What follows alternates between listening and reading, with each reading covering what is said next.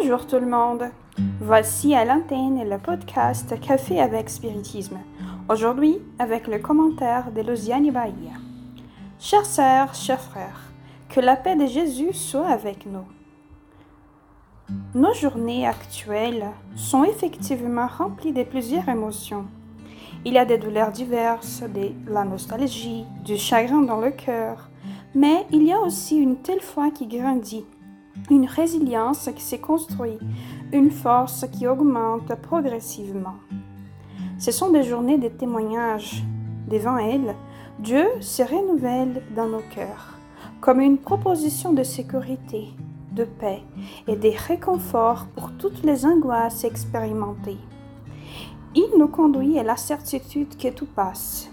Mais cela arrive parce que tout au long du processus, il y a de la transformation, de la renaissance, et il est indiscutable la profondeur de ces expériences. J'ai partagé avec les frères, lors de nos dernières rencontres, des situations qui ont touché nos cœurs. Ce sont des situations qui nous sensibilisent tellement et qui sont des sources de beaucoup d'apprentissage. C'est en pensant à cela, à tout ce que j'ai appris de ces leçons de vie, que j'ai eu l'idée de partager encore une fois quelque chose qui m'est venu comme un témoignage. Un ami très cher a vu son papa retourner à la patrie spirituelle à cause du Covid-19 le 18 avril dernier. Tout a été très rapide. Les symptômes, l'hospitalisation, l'intubation et la désincarnation. Tout cela n'a pris que deux jours.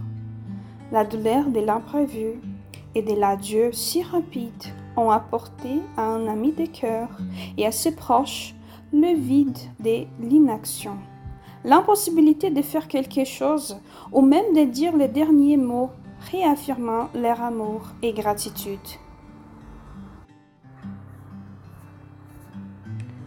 Dans notre conversation, l'ami nous a dit Je garde dans mon cœur les plus belles leçons, les plus belles expériences de quelqu'un qui, ayant vécu 90 ans, l'a fait avec une grande sagesse. Et il me décrivait des situations dont les dénouements étaient si sages, et il avait toujours une attitude positive et courageuse, une attitude de foi et de beaucoup de, de résignation, en parlant toujours de Dieu et en lui offrant sa vie.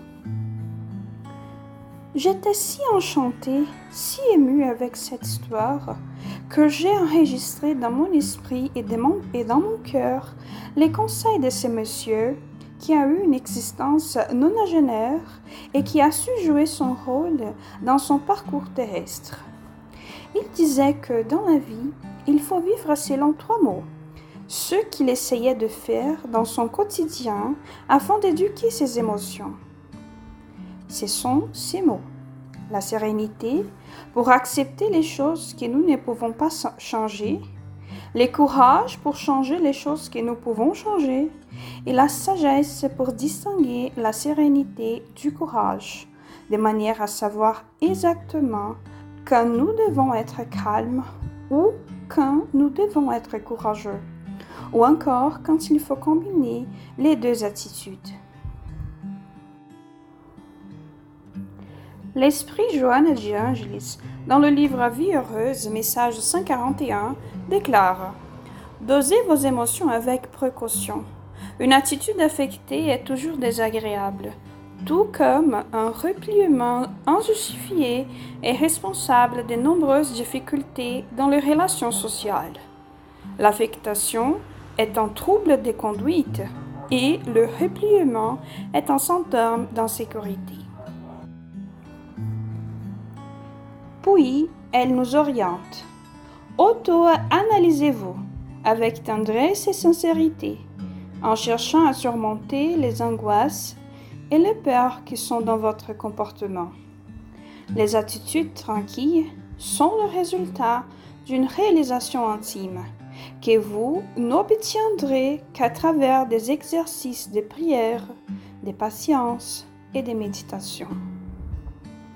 La sérénité, le courage et la sagesse des propositions vécues par le père de mon ami correspond à des exercices quotidiens que nous pouvons faire afin d'éduquer nos émotions et équilibrer nos attitudes, comme le signale bien la bienfaitrice. Les attitudes tranquilles sont le résultat d'une réalisation intime. Ce sont des journées riches en émotions qu'il faut observer, soigner, respecter, accueillir et éduquer. Dieu, en tant que Père d'une bonté infinie, est avec nous tout au long de cette entreprise, en nous conduisant en toute sécurité, et nous ne pouvons jamais oublier son soutien et sa protection. Tout va passer, car en tout, il y aura de la transformation, de la renaissance. Pour l'instant, la sérénité pour accepter les choses que nous ne pouvons pas changer le courage de changer celles que nous pouvons changer, et la sagesse pour reconnaître la différence entre la sérénité et le courage. Avec une immense gratitude au cœur, je vous embrasse et rendez-vous au prochain podcast Café avec Spiriti.